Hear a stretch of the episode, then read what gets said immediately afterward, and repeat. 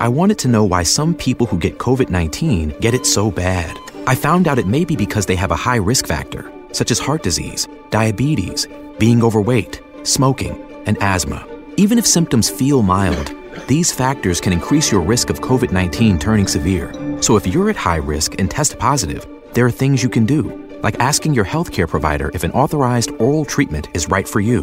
Learn about an option at treatcovid19.com. This message is sponsored by Pfizer. Hey everyone! Hola a todos! This is Shahida. And this is Stephanie, and welcome back to Cuento Crimen Podcast. Hoy vamos a hablar del caso de Deborah K. Stewart, and this case is from 1976. So it is an older case. Even today in 2022, this case still needs answers, and it's really sad to think about how there is a family out there that's still waiting for them. Yeah, this is a case that is quote unquote an older case, right? And in, and in this case, we'll talk about two other women as well that pop up in these articles, and we just want to bring awareness to these cases. Mm-hmm. Yeah, and I feel like siempre son los casos de hace mucho tiempo that are like, ah, so frustrating porque pasó mucho tiempo, but we still don't know. Yeah. So many answers. Y entonces, antes de empezar, queremos darles una advertencia. We would like to give you all a heads up. We will be talking about sensitive topics. Queremos darles una advertencia porque vamos a hablar de temas sensibles. And again, queremos decir que hablamos de estos casos con todo respeto a las familias y víctimas. And again, if we are sharing these cases, it's really because we just want to keep the word out and we want to keep these cases relevant. And there's so much new technology. Who knows? Cases could possibly get solved. All right, let's begin.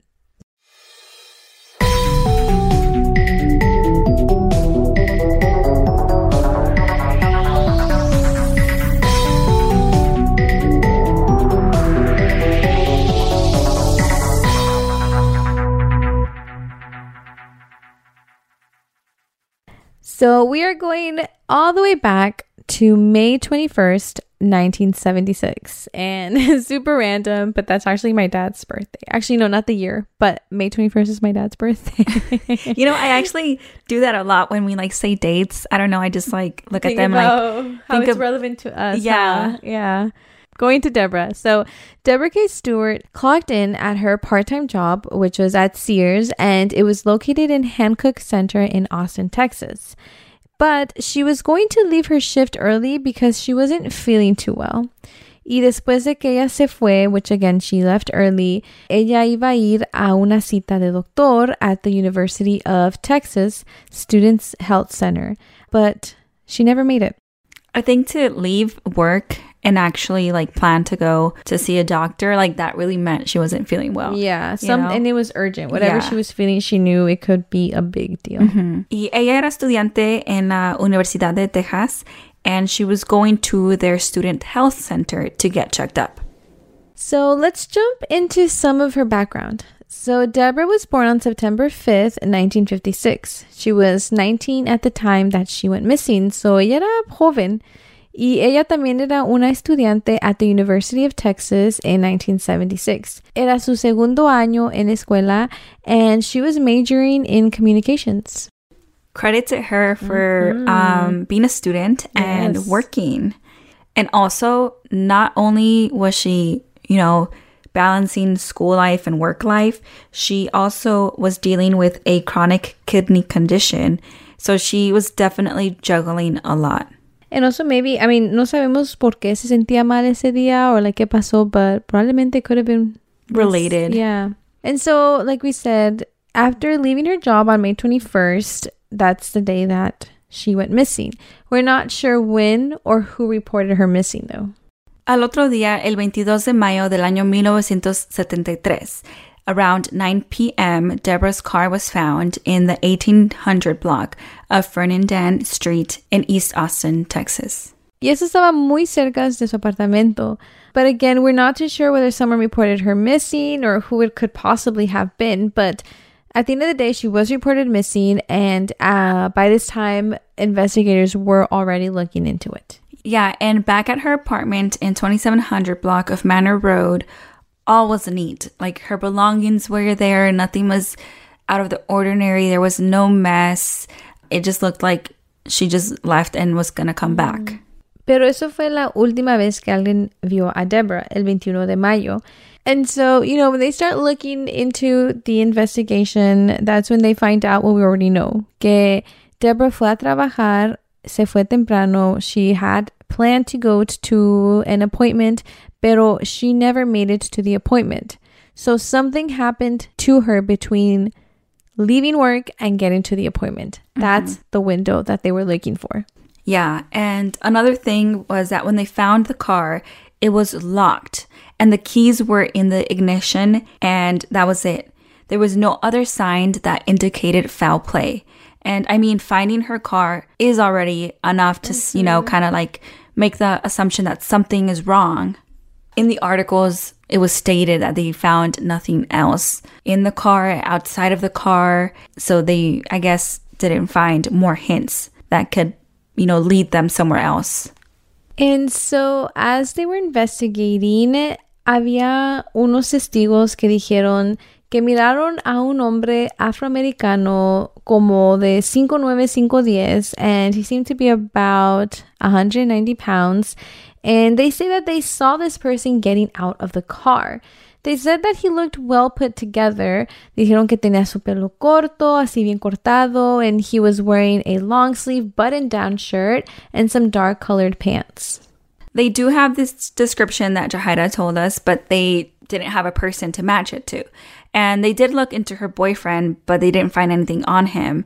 They also looked into everyone in her circle as well, but again, everyone no one, yeah, out. everyone checked out. Investigators do believe that there was a possible connection to other crimes that had happened relatively close in time to Deborah's disappearance. During the investigation, authorities began looking into a possible connection between Deborah's missing case and that of two other young African American women, Brenda Moore and Jennifer Josie Barton, which both disappeared from Austin in the spring of 1976 people, investigators believe that they could have been connected, and that's the reason why they were trying to look at them mm-hmm. all together. So Brenda Moore of 19, igual que Deborah, went missing March 7th of 1976. And her car también fue encontrado abandonado just a block away from where Deborah's car would eventually be found in May. Brenda era casada, pero ya tenía cuatro meses que se había separado de su esposo.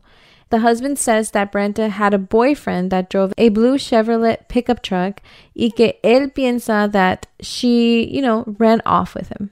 So I think like a few things that popped up for me is like one, yes, they went missing close in period. Mm-hmm. Um, and then two, they were about the same age. And then three, her car was found a block away from Deborah's car. Yeah, some similarities mm-hmm. there. And the other woman, Jennifer Josie Barton, of 20 years old, went missing on March 16th that same year. And so, you know, again, same age and around mm-hmm. the same mm-hmm. time. And investigators believe that Jennifer and Deborah were familiar with the same areas and had common friends as well.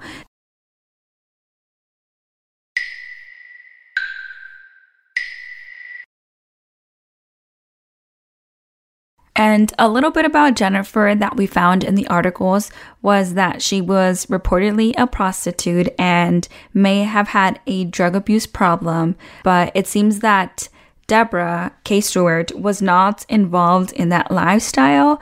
They just had mutual friends and knew the same areas. So that's like the connection between Jennifer and Deborah. Mm-hmm. Pero en realidad no había ninguna conexión, like, you know, physical connection between the crimes. Authorities, no matter how hard they wanted to try, like, they just weren't able to connect the cases. Y como en muchos casos, el tiempo pasa y pasa and the case goes cold. And it wasn't until recently that Deborah's family spoke out again after so many years in 2018, Deborah's sister, Katrina Trotman, spoke out and said, I just believe that somebody somewhere knows something. I can't forget, and I don't want anyone else to forget either. It's a hard thing to not be able to put this to rest and to know for sure what happened. You can't have a funeral without a body, and so there was just never any closure. Y pienso que también este is a good reminder of how the family suffers yes, mm-hmm. one person obviously is the one going, you know, through the, you know, the awful event, pero también queda la familia esperando respuestas or just not being able to move on because you don't know what happened to your loved one. Yeah, and I think you can really tell here because, mm-hmm. you know, Deborah went missing in 1976 and, you know, her sister's speaking out 2018. It's a long time. It's a long time. Like that just shows that, you know, they, they're not going to forget. Yeah, I mean, you never forget your loved yeah. ones, you know? You know, Katrina met Deborah when she was seven years old. And the thing is, they had only spent one day together before, you know, Deborah went missing. Deborah had gone to Katrina's home in Houston to meet her. And Katrina dice que, you know, her dad was super excited that. Deborah was coming and she was going to meet her other, you know, her sister. And that day, their father introduced the two girls. So if, if it's not clear, um, they're stepsisters and um, they had only met one day or spent one day before Deborah went missing. That's really sad. Y al pesar de nomás haberse conocido por un día, Katrina de todas maneras describe a su hermana to have a warm spirit. She says she had a very bubbly personality y que tenía una sonrisa hermosa. She also says that she believed this was going to be the beginning of a sisterhood it's just so sad um, because it was taken away from them. That makes me so sad. I know, like imagine you're finally reunited with your stepsister. Yeah, you're so happy to meet them. You hit it off, and you know you have all these expectations, yeah. and all of a sudden, like the worst thing happens. Yeah, like your sister goes missing. You get a sister one day, and then mm-hmm. life takes her away. Life is so unfair. Mm-hmm. And Katrina talks a little bit more about the day that she met Deborah. Dice que cuando llegó Deborah no llegó sola. She had gone to, you know, her house with her boyfriend. So she also met her boyfriend. And she describes him as not friendly and also no se acuerda de su nombre. So she just cannot remember his name. Um, she only has a picture of him from that day because they took a picture together. And then Katrina does state that you know, the investigators cleared him out, but she herself thinks that maybe he knows more and she just didn't get a good vibe from mm. him. And you know what we always say, like your vibe never lies. Mm-hmm. Oh, that kind of rhymes. um, but no, yeah, like always, you always have to trust your gut instinct because you just, I don't know. I feel like it never lies to you. Yeah, and it's true. Maybe, maybe he knows more, or like he could know if anyone wanted to harm her. Like you know what I mean? Yeah. yeah. Y ese día, Deborah and her boyfriend manejaron from Austin to Houston para conocer a Katrina, and they drove back that same day. Soon after this meeting, Deborah, you know, went missing, and so Katrina automatically thought that it was her boyfriend. She thought that her boyfriend had something to do with the disappearance. Detective Richard Faithful said that in order for any progress to be made, someone needs to come forward because they have no physical evidence, no DNA in Deborah's case. So they need someone to come forward for them to have a, you know, hint, a lead, or anything like that. Like they're kind of just stuck at the moment. Mm-hmm. When Deborah went missing, she was 5'1 and she weighed around 130 pounds. She had black, dark brown hair and she had brown eyes. Deborah had a scar on one of her breasts and was last seen wearing a blue long sleeve blouse with white stitching, blue patchwork jeans, a blue bandana, a wide belt, and some brown shoes. Cuando Deborah desapareció, ella medía 5'1 y pesaba 130 libras. Tenía cabello negro y marrón oscuro y ojos marrones. Deborah tenía una cicatriz en uno de sus senos y fue vista por última vez con una blusa azul de manga larga con costuras blancas, jeans azules de patchwork, un pañuelo azul, un cinturón ancho y zapatos marrones. If anyone has any information about this case, we urge you to contact the Austin Police Department at 512 974 5210 or their local authorities.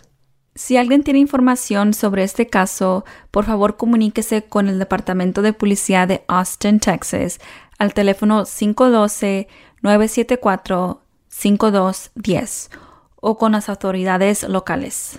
And again, you know, we do just want to emphasize again, like, ha pasado muchos años, pero su familia todavía está esperando respuestas. Ellos merecen respuestas, merecen saber qué le pasó a Deborah. And whoever was responsible, if there was someone responsible for her disappearance, they also deserve to be held accountable for their actions. Thank you all so much for listening to this week's episode. Um, we hope you enjoy. As always, before we go, si queremos decirles that if you have a request, send them our way. I feel like we're finally getting to the last bits of our requests, so we mm-hmm. should we would need more. yeah. Um. So yeah, just feel free to always send us a DM on Instagram, Twitter, and yeah, yeah. Thank you all so much, and we will see you all next week.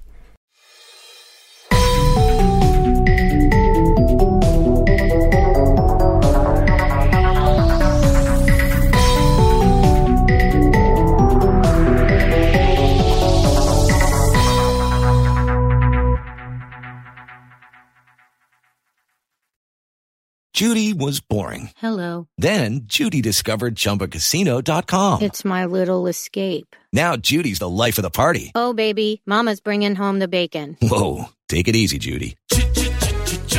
The Chumba life is for everybody. So go to ChumbaCasino.com and play over 100 casino-style games. Join today and play for free for your chance to redeem some serious prizes. ChumbaCasino.com. No purchase necessary. Void where prohibited by law. 18 plus terms and conditions apply. See website for details.